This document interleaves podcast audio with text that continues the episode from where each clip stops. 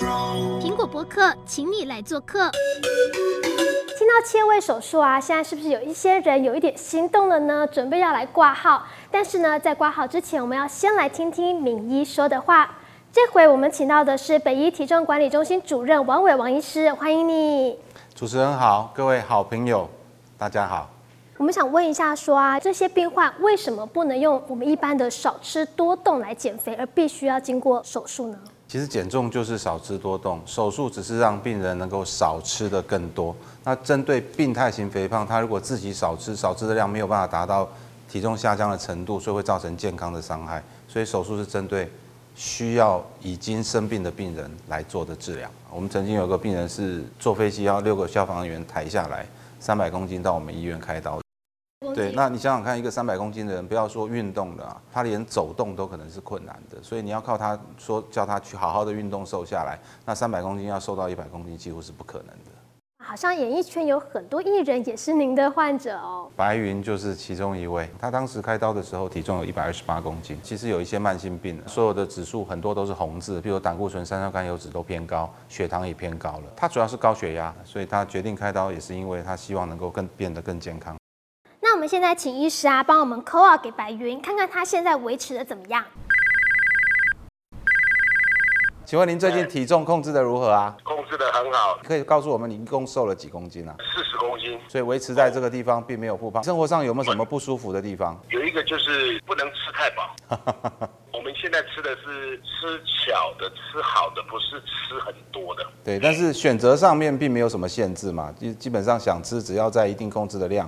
几乎所有的食物在长期下来都可以吃嘛？都可以吃啊，都没有没有任何机会啊。所以也没有什么其他的副作用造成你生活上的不便嘛？朋友之间或者他们的这个下一代刚好结婚的时候，我们包六千块去，然后划不来，吃不够，吃不够六千块，这是唯一很困扰的地方。你可以带我去啊。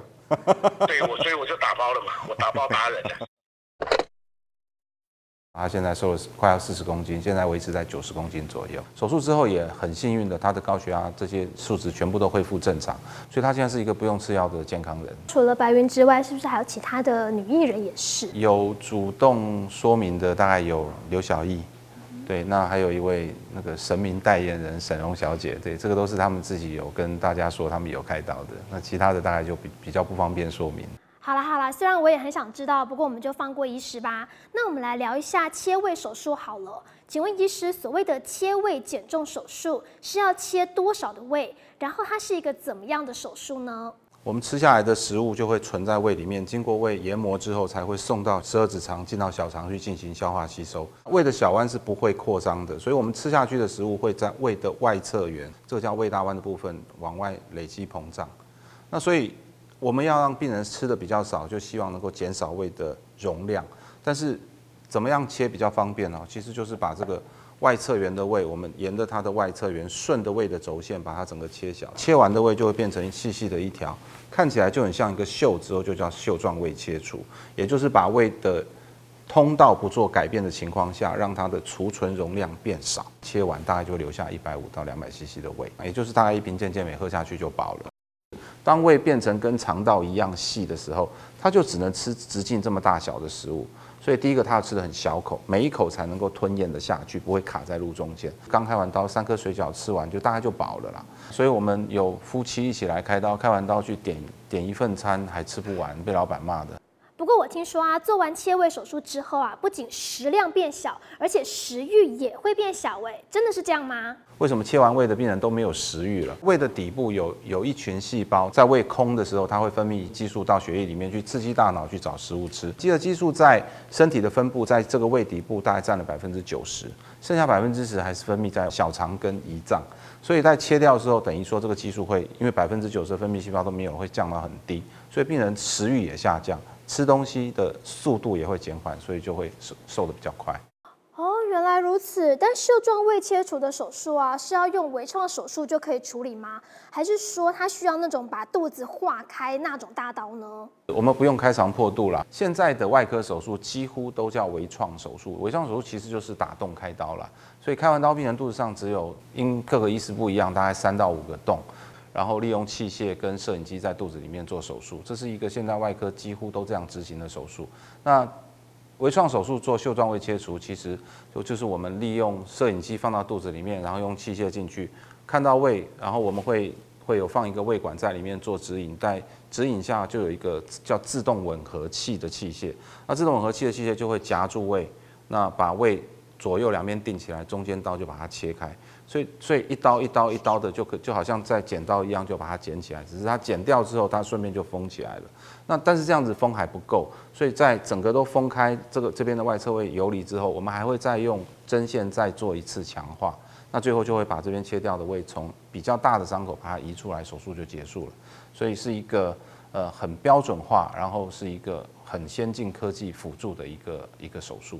除了医师您刚提到的胃袖状切除手术之外，我们还有听过像胃里面装水球啦、胃束带，还有胃绕道这个部分，它们之间的优缺点到底是什么？比较常做的减重手术，世界上的趋势大概就是袖状胃切除跟胃绕道。胃绕道其实道理是这样子的，我也希望一个小小的胃。我们刚刚的袖状胃切除是纵切，胃绕道是横切，我就把胃切掉，变成一个小小的，大概是三十 CC 左右的胃。切断了就不通了，我食物下来是不是就没有办法往下走了？所以我会把肠子打断，远端小肠打断之后，把远端的小肠拉上来跟这个胃接起来，再把这个打断的断端再跟小肠远端接起来。所以我吃下来的东西在这个胃稍作停留，一点点食物就进到小肠去了。这边的小肠主要是让胃液啊、消化液再从这个地方流下来，再流进小肠，所以它是有食量减少。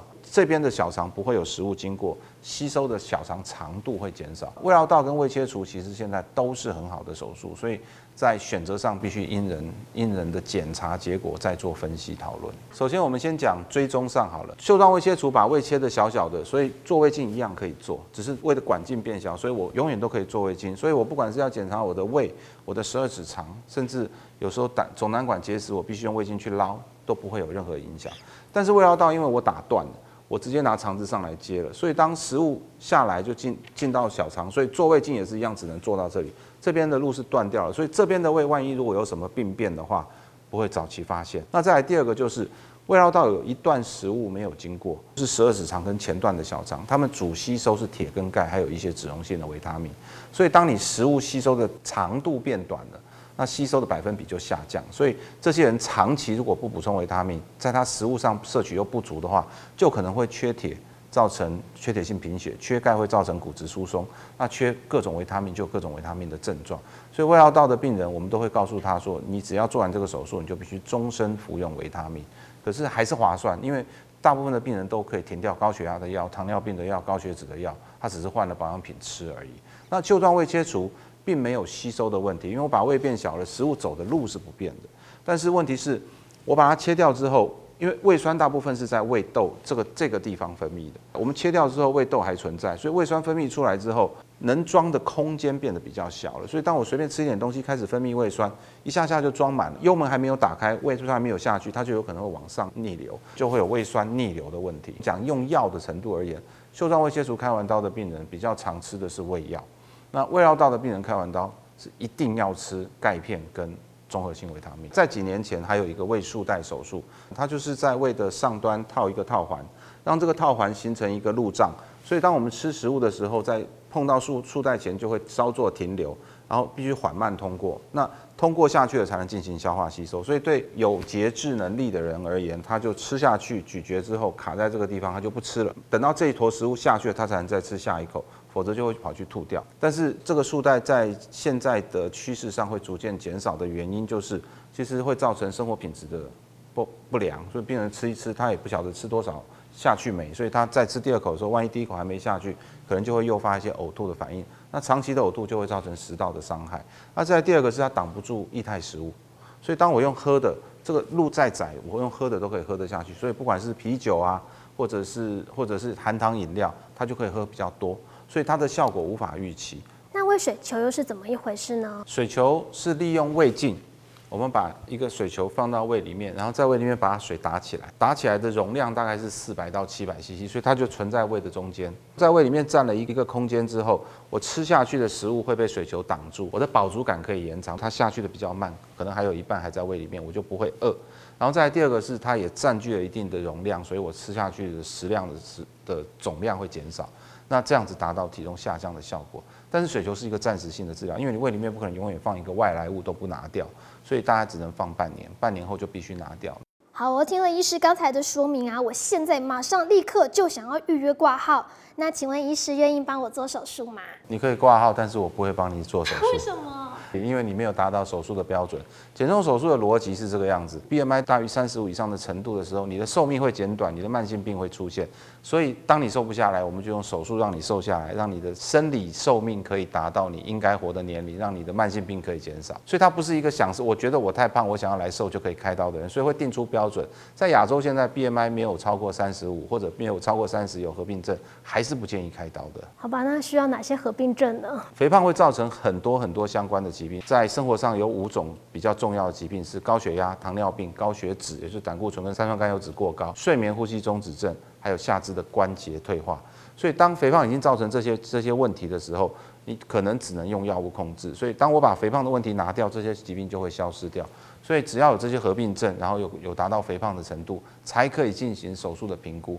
虽然透过手术呢可以成功减重，但是不是也有一些副作用要特别注意呢？经由手术体重下降比较常见的问题，第一个是掉发，那主要是因为蛋白质摄取不足，还有维他命的摄取不足，就是头发长出来就有点偷工减料，所以就容易断。其实那不是掉发，是断发。所以只要再经过适当蛋白质补充跟维他命补充，头发会重新长出来。再第二个就是肌肉减少，开完刀就有点像是在饥饿状态下，身体如果没有办法摄取足够蛋白质，会去利用破坏肌肉来取得蛋白质在血液里面。如果在术后蛋白质摄取没有达到营养师要求的量，肌肉整体会减少，所以我们都会要求病人一定要运动，一定要吃蛋白质。那再来第三个就是比较不是医疗方面，但是大家都很在意的，就是皮肤会松垮，这个就跟年龄有关了。如果年纪越大，它能够皮肤回弹的机会就越低。这个如果要解决，就只能透过整形外科。您刚提到年龄，那未切除的手术啊，有没有所谓的年龄限制？比如说年纪太大，可能就不建议。在健保局给付的标准里面是定义在十八岁到五十五岁。十八岁以下不建议手术，是因为他还没不是一个身心健全的人，他大概没有办法决定自己要接受这么大的决定了哈。那五十五岁以上，过去是因为呃觉得这是一个医疗经济的概念，就是五十五岁你还帮他花钱去做这个事情，可能划不来。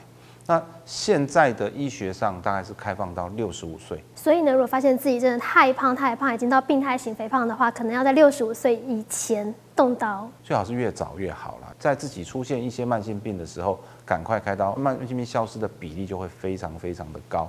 但是时间拖久了，那个比例就会逐渐下降。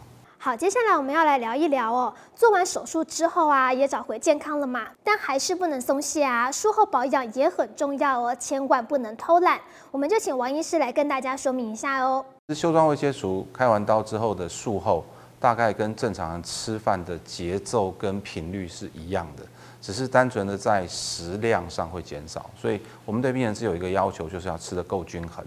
那再来就是定期追踪，我们会帮他看一下有没有缺乏一些特有的维他命跟维生素。医师，有些病患呢，他可能好不容易变瘦了，可是他食量虽然变小，可是他爱吃的个性没有变。那他会不会复胖？统计上了哈，大概在一年到两年之间会达到体重下降的谷底，就是我们刚刚讲的超重体重，平均值就是超重体重的百分之七十到八十，在那个谷底之后会稍微有一些回弹，那我们都称之为复胖。复胖回他原始最低体重的百分之十左右，就是一百二十公斤的病人，他瘦到七十公斤，他可能会胖到七十几公斤、八十公斤，那一段复胖是一定会发生的。复胖的多寡就跟他有没有我们叫生活形态的改变有关。他如果真的瘦下来了，他就就是三餐定时定量，然后做一些很正向的运动，他就不会不会胖的那么多。那如果说他就是还是少量多餐，吃一些高热量食物，他复胖就会比较多。复胖之后还可以再动一次手术吗？就看他复胖回来是不是达到手术的标准。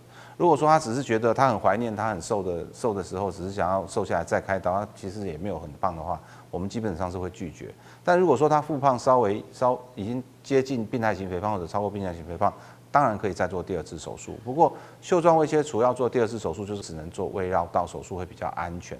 再做再做袖状胃切除效果也不会太好，而且风险会增加很多。不想要复胖的话，就要听医师说的话嘛。那医师有什么建议可以给这些病患呢？第一个，减重手术做完，并不是像盲肠炎、胆囊结石手术开完了就跟医生说再见了，这个必须终身要回来追踪你的维他命的程度、你的肌肉的肌肉的占比。如果能够定期回诊，然后让营养师跟医师共同帮你找出你吃东西的问题，然后好好的去调整你的生活形态，就绝对不会复胖。那当然运动是一定建议的啦，只要是一个习惯性的运动，就比较不会复胖。好，我们今天非常开心呢，请到王伟医师来跟我们聊这么多切胃减重的事情。苹果播客，请你来做客，我们下次见。